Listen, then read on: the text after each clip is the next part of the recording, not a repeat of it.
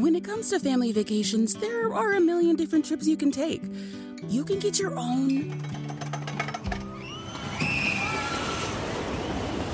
trip to Texas. Or if you prefer a vacation from your family, you can always get your own leave the kids with grandma trip to Texas.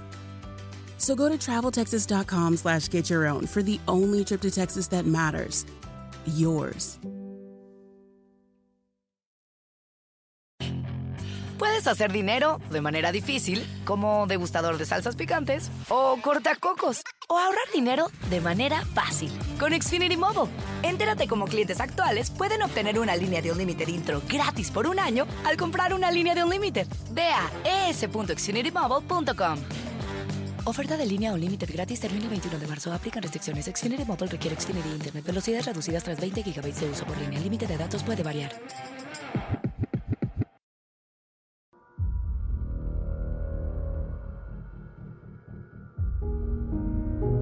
La caja infinita.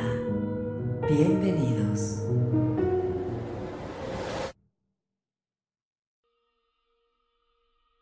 Hola, ¿qué tal amigos? Buenas noches, bienvenidos a la Caja Infinita. Yo soy su amigo el ánima de Coyoacán y hoy tenemos un programa bastante especial. Shitek, muy buenas noches, amigo. Amigo Ánima, Juanma, Omar, amigos de la Caja Infinita, bienvenidos sean a su programa. Eh, pues sí, la verdad es que estoy bastante contento de estar compartiendo los micrófonos con estas grandes celebridades, ¿no? ¿Qué digo celebri- celebridades? Amigazos del alma. Así es. Juanma, muy buenas noches, amigo. ¿Qué tal amigos? ¿Cómo están? Bienvenidos a este podcast que hacemos con mucho cariño para todos ustedes. Anima, Omar, Chitek, un gustazo volver a sentarme en esta mesa eh, a platicar con ustedes como lo hemos hecho tantas veces, eh, pues de lo que se nos ocurre platicar. Y pues como ustedes se podrán imaginar va a ser un placer compartir nuestras pláticas con todos ustedes. Bienvenidos. Así es. Omar, muy buenas noches, amigo. Anima, Shitek, Juanma, qué honor, qué placer compartir la mesa con ustedes y a todos los que nos están escuchando a través de la caja infinita. Muchas gracias por estar ahí con nosotros. Y bueno, pues prepárense porque la verdad es que esta noche está bastante sabrosona, está bastante buena y el tema se presta porque va a estar bastante, bastante aterrador. Me, me gusta esa palabra, fíjate, aterrador. Aterrador. Así es. Y hoy tenemos unas figuras que, que son muy polémicas porque están fuera de lugar. Híjole. ¿Estamos de acuerdo? Son figuras que en su momento destaparon una polémica bastante increíble, ya sea en, en el ámbito cultural, en el ámbito inclusive político. En su momento fueron muy, muy escandalosas estas figuras y lo siguen siendo todavía, ¿no? Y lo seguirán siendo, porque al final del día, hablar de. de- eh, hem- hemos, hemos platicado en muchas ocasiones como amigos y como eh, fanáticos y seguidores de todo lo que tiene que ver con cuestiones paranormales, con cuestiones extrañas, con cosas raras que pasan en este mundo, con curiosidades fuera de lo normal. Hemos hablado nosotros muchas ocasiones acerca de los OPARs u objetos fuera de lugar, fuera de época y de tiempo.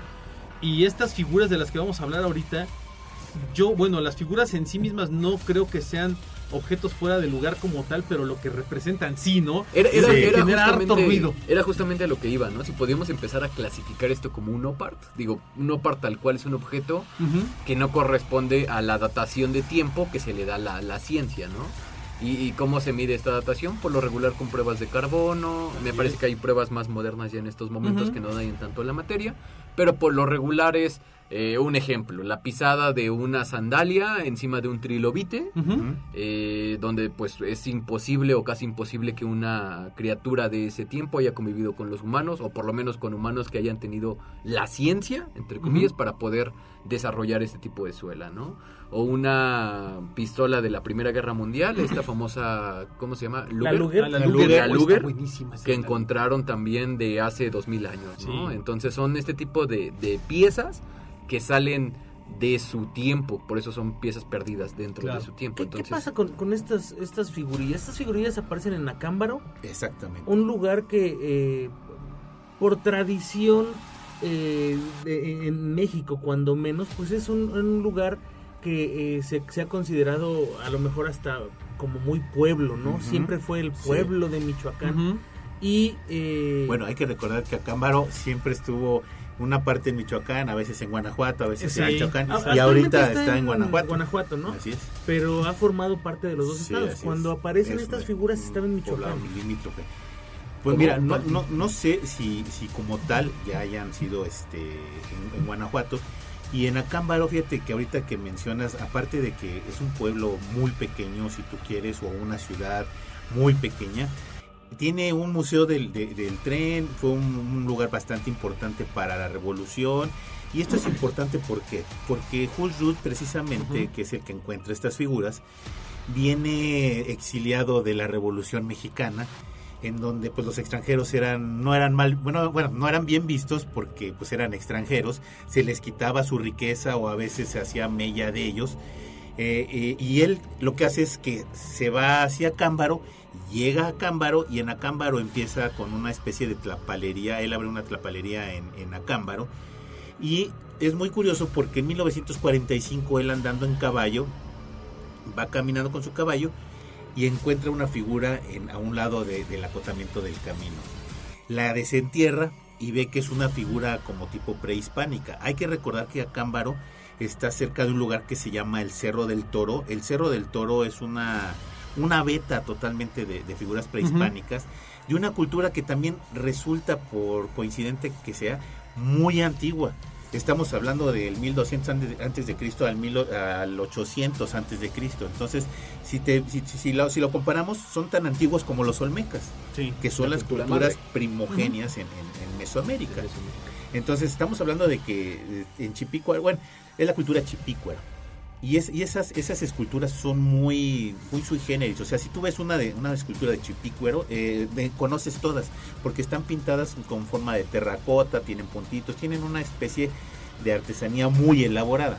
Entonces, él encuentra esta figura a un lado del camino y le dice a su acompañante, que generalmente pues, era un capataz o alguien que cuidaba o que andaba con él, y le dice, uy jefe, aquí hay muchas.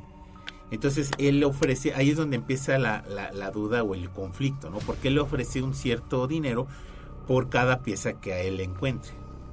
Que eso es lo que, lo que eh, dicen que a lo mejor pudo haber provocado que se hiciera un fraude, ¿no? Porque Así sabía que mientras más piezas encontrara o le entregara a Hulsrud, más dinero tendría. Así es. Pero hay, hay una datación que, bueno, no sé, antes de llegar a la datación, encuentra muchas piezas. o sea, Más de 32 mil figuras son las que son, son encontradas en, en nada más en el espacio en que Hulsrud las, las empieza a, a A coleccionar. catalogar. Tenía bodegas llenas de estas piezas. Yo tuve oportunidad de conocer la bodega cuando todavía no estaba abierta al público. Y había piezas que ya se estaban hasta perdiendo, se estaban robando. Había gente que entraba por una ventanita que estaba en la bodega y se robaban estas piezas o las sustraían.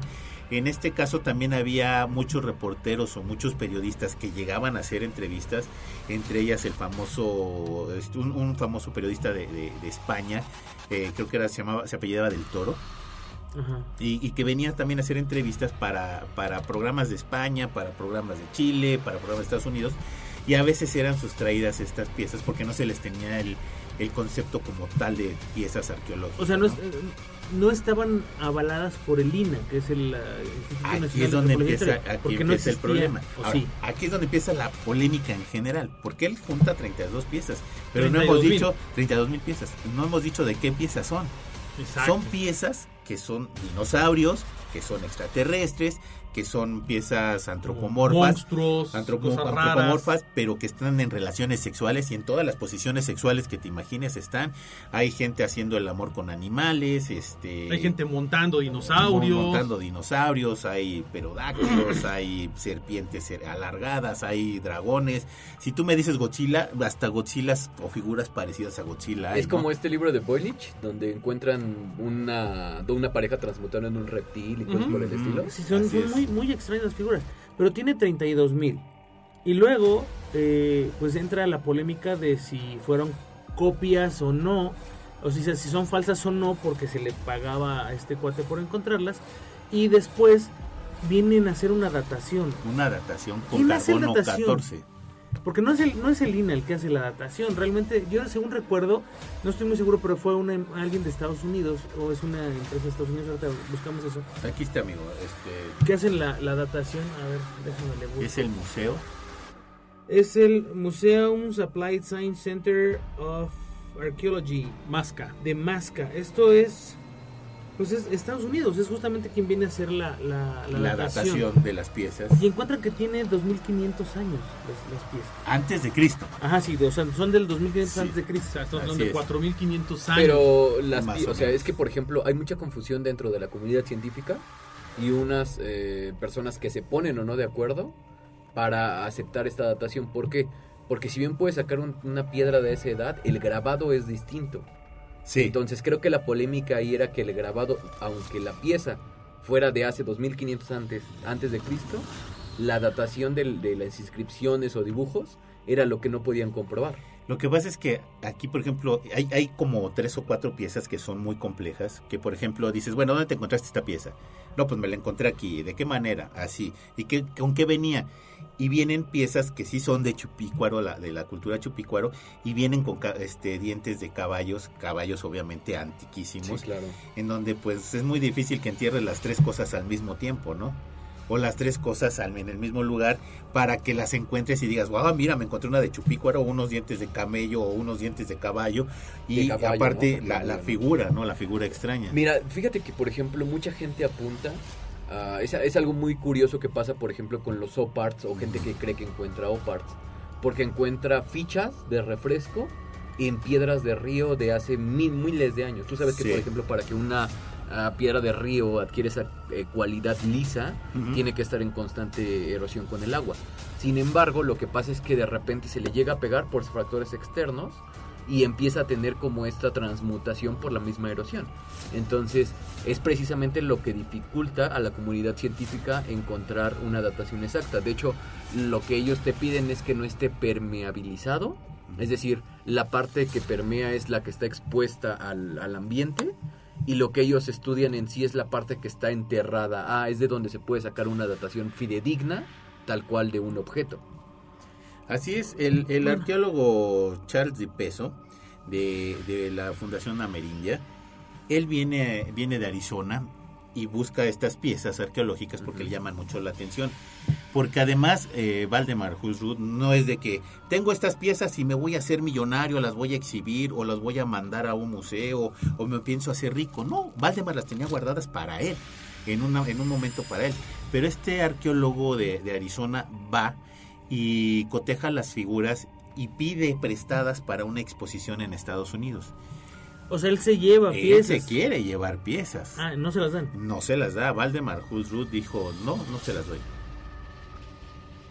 Ok, entonces él de plano nada más viene, se, se emociona, se ilusiona y no se lleva nada. No se lleva nada. ¿Y qué pasa cuando no te dan nada? Pues regresas encabritado a tu lugar de origen y dices, es que estas piezas son un total y absoluto fraude. No me las dejaron analizar, no pudimos analizarlas, pero yo de entrada digo que es un fraude. Sí, las desestima por Las completo de entrada sin haber hecho ningún tipo de análisis ni nada parecido. Y esto es lo que precisamente genera la más grande de las polémicas, ¿no? Esto es lo que genera el mayor de todos los, ruidos. Y eh, es, es en donde los, los científicos empiezan a dudar si las piezas son auténticas o no, o si se trata de un problema, de un pleito entre, Sí. entre eh, estudiosos de la arqueología moderna, ¿no?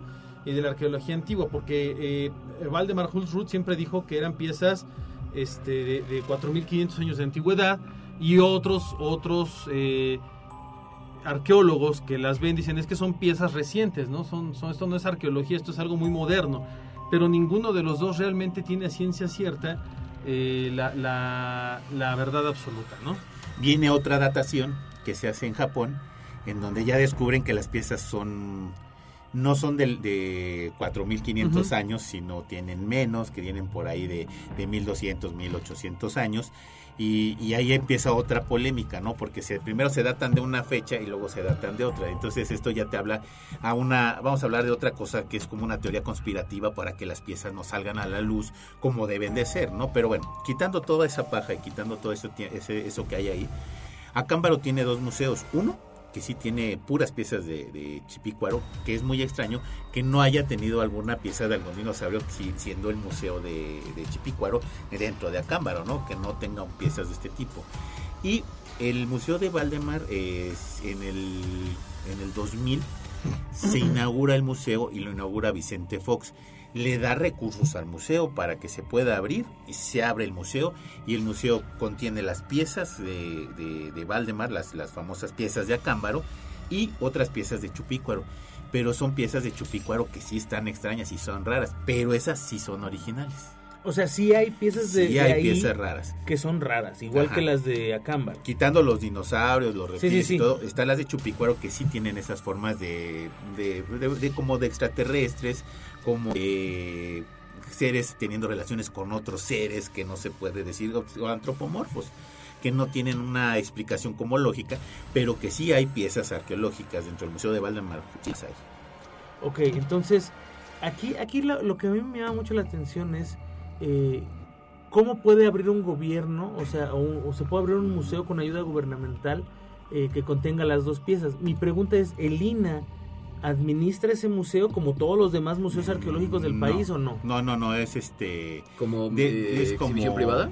no es como una sociedad la que lo está este, financiando de hecho la sociedad se dedica a dar cursos y capacitaciones en fenómenos pues raros así como parapsicología de meditación de yin yang sí tienen inclusive a lo mejor no sé eh, charlas sobre temas históricos que acontecen en Acámbaro. O sea, es como un museo muy polifacético, pero administrado por una sociedad.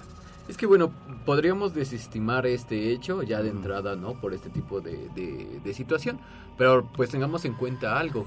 La ciencia misma te dice, más bien, la ciencia misma no se pone de acuerdo en cuándo una datación de la cultura egipcia es historia y cuándo es mito, ¿no? Entonces, pues igual estamos en estas circunstancias y digo, creo que es parte del misterio de estas piezas. Hay, hay una adaptación ahora eh, que se podría hacer que es menos invasiva en, en las, Sí, así es, en piezas las y piezas. demás. Eh, ya no se ha tratado de hacer nada de eso, ¿ah? O sea, Las piezas están, están realmente paradas. Lo, lo loable es que se rescataron porque estaban en una bodega echándose a perder. Realmente estaban unas encima de otras. Ni siquiera tenían un cuidado museográfico, se podría decir, sino que estaban todas encimadas en cajas de huevos, así como, como Dios les dio a entender, así las guardaron. Hasta que alguien tuvo bien abrir la bodega eh, para una precisamente una entrevista que se hizo para un programa muy famoso de España. Sacan las piezas, las exhiben e inclusive creo que el, el programa este de España eh, eh, hace como puja para que se abra un museo ahí y después se empiece a hacer el proceso para que existiera el museo de Valdemar Husrud, que es en donde es su casa, donde era su donde casa. él vivía. Así es, hay una parte del museo donde viene la historia de Valdemar Husrud, desde que llega a México, desde que pierde casi todo en la Revolución Mexicana y donde está ya como arqueólogo y dueño de, de ese, de ese terreno. ¿Qué Era, nacionalidad era era? alemán. Alemán. Alemán, Valdemar Alemán. fíjate que eh, viendo las fotografías de las piezas, te das cuenta de que, bueno, hay unas que sí son como muy fuera de lugar en su hechura, en su manufactura, no tienen nada que ver con los chupícuaros, pero hay algunas otras que sí son muy de, de su estilo, muy Sí, bien claro. hechas. Y que son las que parecen, sobre todo, ¿sabes cuáles? Las que parecen extraterrestres. Son más parecidas a, la- a lo que hacía la, la, la cultura Sa-. ¿Sabes a cuál se me, me recuerdan? A los igigis, a estas Sí. figuras como de vigilantes Exacto. que tenían las culturas sumerias y demás. Exacto, a mí exacto. me parece, ¿no? Y yo siento Sí, que si son figuras, mira, La eh, cultura chipícora tiene mucho eso. Valdemar Hulsrud eh, em- empezó con esta recolección de figuras hace aproximadamente 100 años, ¿no? Fue más... Pues dices, 1945 con los más o 80, menos 80. 80 años, punto, cuando empezó Valdemar Hulsrud con esto. En aquella época, en los años, en los años 40, ¿cuántas personas realmente eh, de, de- de una población como, como Acámbaro tenían conocimiento o idea de seres extraterrestres? O de la imagen de un ser extraterrestre, de un gris, de ojos grandes, de todo ese tipo de cosas. ¿Y en qué año Dos. dices que fue? En los 40, en México, en Acámbaro. Mm, pues yo creo que pocos, ¿no? O nadie. Sí, yo creo que nadie, porque realmente si te pones a pensar que estamos hablando de extraterrestres o de ah, naves eh, extraterrestres, ovnis y ese tipo de cosas, el fenómeno realmente se da en Estados Unidos en los 50. Claro. Ah, por lo de Roswell. Sí, ¿Y cinco cuántas- años después de eso, pero a México pues obviamente llegaron más tarde, ¿no? ¿Cuándo, cuándo, cuándo llegó a México el primer, el primer eh, fósil de dinosaurio y cómo, cómo era ese fósil de dinosaurio. Creo que el, el primero que llega a México como tal es el que está en el Museo del Chopo, en la Ciudad de México. No, está en es el, el, Museo de Historia el Museo de Natural, Historia Natural, que es un, que es un diplodocus. diplodocus. Ajá. Según yo, es el único fósil que había llegado a México por aquellas fechas. De hecho, es este, uno se, se encontró en la, en, la, en la hacienda de una señora, Sí. la señora lo dona, eh, le faltaban piezas, Sí. el Museo Smithsoniano lo, lo completa y es el diplodocus que ahorita tenemos Sí, aquí porque el otro es el, del Museo del Chopo Natural. de la UNAM, que también ahí hay un... un- Ese es que ese lo pasaron para acá. Lo pasaron para... Ah, ok. Ah, sí, el- antes el Museo del Chopo era el, historia, el Museo de Historia Natural y lo pasaron al ¿Qué, Museo de qué Natural. conocimiento acerca de paleontología o de dinosaurios o seres fantásticos de este tipo tendría gente del pueblo de Acámbaro en los años 40? No, además. Es- es mi ¿quién- pregunta. ¿quién, pudiera tener una revista de dinosaurios para decir, pues, porque además son dinosaurios como extraordinarios de película, ¿no? Hay que recordar que Godzilla llega 10 años después, en 1954 más o menos, que es el primer Godzilla como para que digas, bueno, es que tomaron el ejemplo de Godzilla para hacer dinosaurios, pero son, Son no de- sé, de stegosaurios. hay- Sí, hay- claro, sí, o sea, son, es más, son hay- como de películas hay de- de, piezas- dinosaurios, ¿no? Hay piezas que son dinosaurios que se descubrieron hasta mucho tiempo después. O sea, hay piezas que son Sí. iguales a dinosaurios que no se habían descubierto en aquella época y eso es lo que hace mucho ruido todavía. ¿No crees que no solamente haya sido el- las personas oriundas de este lugar, sino que sí haya querido haber, más bien sí, que haya habido intenciones del extranjero para poder capitalizar eso y ellos mismos hayan puesto en producción las Pero es que piedras? ¿qué, tanta qué tanto capitalizaron porque Jules Rudd les pagaba centavos por cada pieza, o No, sea, además, y, las, y era para guardarlas. Claro, o, O sea, sea, no, no no había un para- negocio detrás así de es. eso. El negocio pudo haber sido, si yo, por ejemplo, como lugareño fabricaba piececitas, Hacerlo como un lugar turístico. o sea, no, porque ni siquiera había concepto de turismo en aquella época, amigo. Estamos hablando de los años 40 en México. Estamos hablando de... El lugar eh, turístico era Acapulco. No, ya. y, no, y aparte estamos hablando de un periodo después de la Revolución Mexicana. Durante ese fue Este, fructífero. fue la época de las expropiaciones, fue la época en la que México venía era muy eso. Eh, todavía no existía realmente ni siquiera la, la Secretaría de Educación Pública como Sí, de tal esas bien personas que tal cual tú limpiabas un terreno y era tuyo. Exacto, así era la zona. Y Acámbaro no era un pueblo que estuviera siendo. cerca de ninguna ciudad en aquella No, época. era, era tranviaria. Era tranviario. Entonces, que digas, y, y ojo, no, No, no, no, con o sea- eso estoy ofendiendo a, a- a No, no, los no, no. lugareños. Me estoy, estoy tratando de entender también qué grado cultural podría tener una persona de Acámbaro en aquella época como para poder entender o interpretar eh, que, que esto era eh, algo era algo que podían promover o vender como tal, ¿no? No, Digo, y- por más que Valdemar Holzruth les haya dicho, oye, sí, si encuentras más piezas, véndemelas, Ajá. yo te las compro. Pero, pero como todos los arqueólogos, nunca compraban piezas a, a- a precios alzadísimos. Compraban piezas a centavos, como pasó en Egipto. ¿Y las En Egipto le decían a los egipcios, en Egipto le decían a los lugareños, tráeme todo lo que puedas y te voy a dar, por decir algo, dos monedas de oro. Ah, Y traían piezas, pero por, por camellos, ¿no? Sí, claro. Y te decían, ahí están tus dos monedas de oro, que, que en, en proporción a decir, te voy a dar, tráeme 100 piezas arqueológicas de las que encuentres allá en ese cerro y te voy a dar 100 pesos.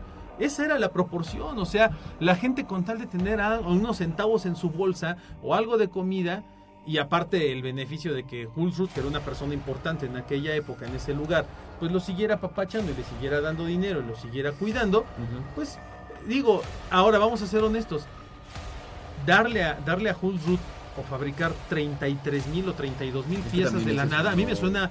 O Una- sea, es una locura, ¿no? Tendrías que tener acá casi a todo el pueblo trabajando pero haciendo también- las piezas. Pero también suena como a, en donde estaban 32 mil piezas enterradas, ¿no? O sea, Construyes 32 mil piezas. no, no, no, no. Yo Pero creo que no todas son barro, originales. Con barro antiguo, ¿de dónde sacas una veta de barro antiguo? Tendrías Claro. que hacer una excavación profunda para que ese barro que, aunque tú hayas hecho el dinosaurio, te esté datando de, de 2000 antes de Cristo, ¿no? Pues es que no tanto. Y ahí les va, ahí les va la segunda es lo parte. que es raro, es lo Es que hay cosas muy raras. Ahí les va la segunda parte de, de esta investigación que yo llegué a realizar. Es que a pocos kilómetros de ahí hay unos volcanes inactivos, que es en el poblado de San Francisco, y ahí hay un animal que es parecido al monstruo del lago Ness. Vive dentro de las lagunas de, los volcanes y se pasa comunicándose por una, uno de- por un este cráter de a otro cráter. Entonces, ahí estamos hablando de otro ser de, de dimensiones grandes, de un ser, pues no sé, como una especie de dinosaurio que pudo cripto- haber existido o que todavía puede existir en esas lagunas o que los lugareños en su momento pudieron haber visto, ¿no? Exactamente. Yo, mira, yo te voy a decir qué es lo que creo. Yo creo que una parte de esas piezas son originales. Sí, claro. Otra parte no. Eh, tú dices, ay, tendrían que haber excavado muy profundo. No. Si tú te vas al cañón, este, ¿cómo se llama este cañón en Estados Unidos? Me fue el nombre. Al Gran El Cañón. Gran Cañón. Y tú, tú bajas hacia el, el- el fondo, te vas a dar cuenta que la, la estructura de pared que hay ahí va desde lo más reciente hasta quién sé cuántos millones de años hacia abajo. Entonces, tú no necesitas perforar. Con que hagas un hoyo lateral, Ajá. vas a sacar el barro de hace 10 millones de años, porque ya está en capas. Sí, está Sí, estratificado. claro. Pero, Ya eso, está pero eso lo sabemos hoy. Sí, en esa Sí. época Insisto, no. un lugareño de Acámbaro en los años 40, Vienes ¿qué vas a ver de de, una eso? guerra de, de- de- Pero justo terrible. podría saberlo. Y podría haber Pero es también que quién dicho, sabe, amigo. "Sácala de Porque, ahí, porque vienes de una haces". guerra que es terrible como la Revolución Mexicana, en donde te dejas sin recursos para hacer ciertas cosas. Sí, ¿estás no, no podemos desestimar el hecho solamente porque Así a lo mejor no claro. comprendemos el contexto o las intenciones o el cómo se llevó a cabo. Algo, que acaba de decir. Juanma es interesantísimo. Dice, a lo mejor Hulk Ruth sí lo sabía. Bueno, es que aquí la polémica es porque el supuestamente engañado es él. Porque él pagó dinero por todas esas piezas. Y al final que te digan, no, ¿sabes qué? Pues no es cierto. Ajá, exactamente. O sea, él nunca, la, él nunca usó las piezas para poder lucrar con ellas. Y él jamás hizo nada con esas piezas. Es hasta mucho tiempo después que se crea el Museo. Ruth con las piezas que él tenía guardadas en su colección personal. O sea, no fue algo que él dijera, ah, voy a utilizar estas piezas para hacer un fraude millonario Me y voy a ganar dinero y me voy a rico". hacer rico. Me, explico, eso es lo que eso es lo que no cuadra en la historia, eso es lo que a mí jamás me ha hecho clic en esta historia de Hulk Ruth y de las piezas de Acámbaro.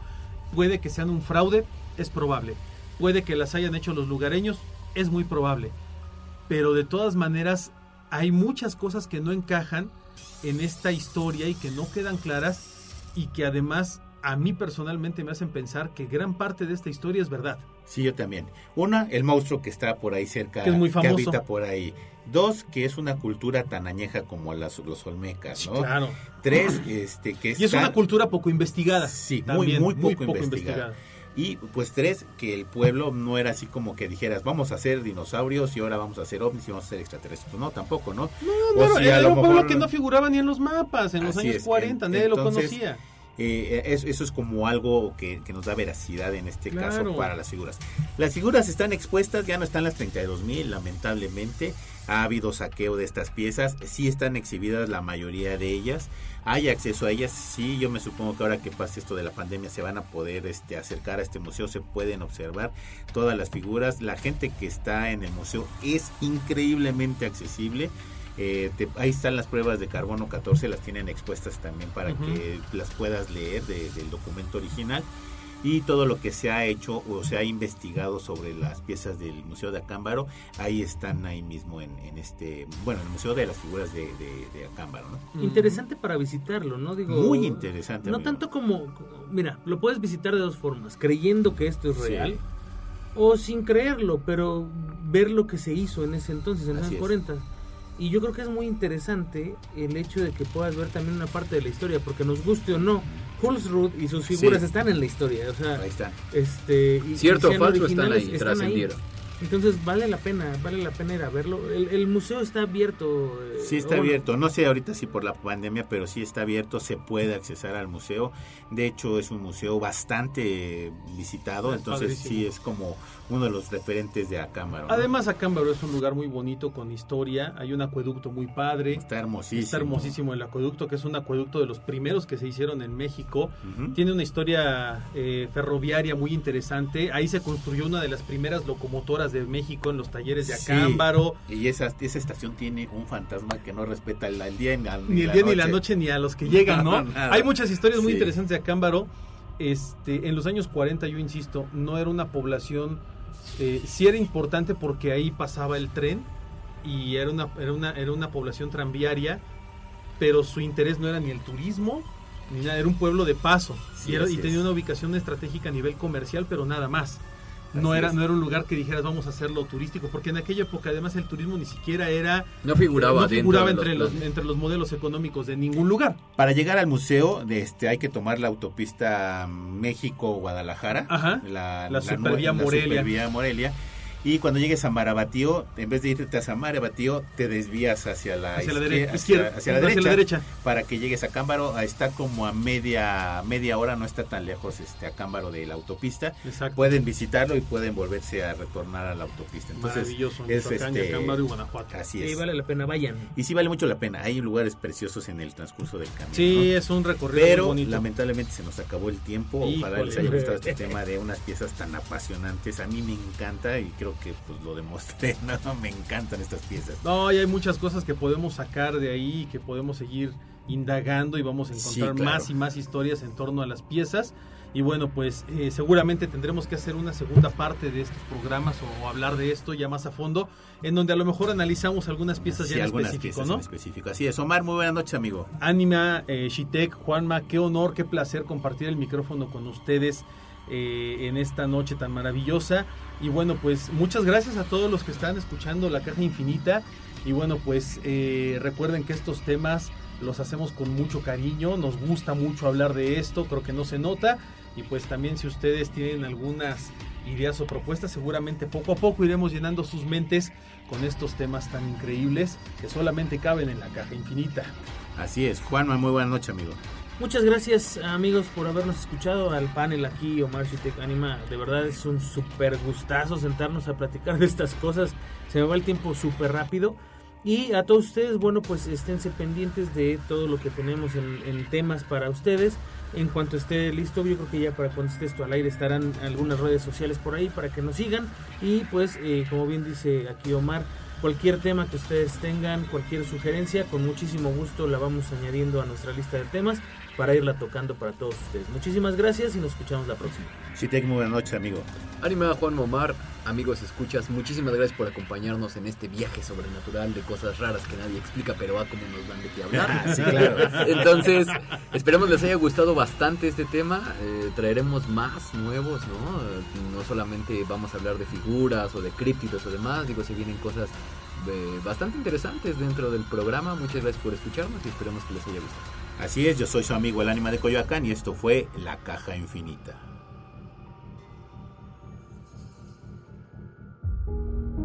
La caja infinita. Hasta la próxima.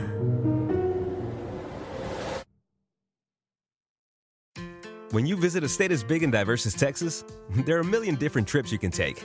Let's say you've got an appetite for whitewater kayaking. You can get your own. So, this is why they call it Devil's River. Trip to Texas. Or maybe you have an actual appetite. I'll take a pound of brisket, six ribs, uh, three links of sausage, and a, a piece of pecan pie. Trip to Texas. Go to traveltexas.com slash get your own for the only trip to Texas that matters. Yours.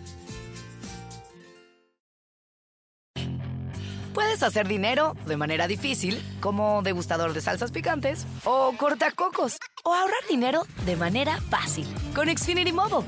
Entérate cómo clientes actuales pueden obtener una línea de Unlimited intro gratis por un año al comprar una línea de Unlimited. Ve a es.xfinitymobile.com.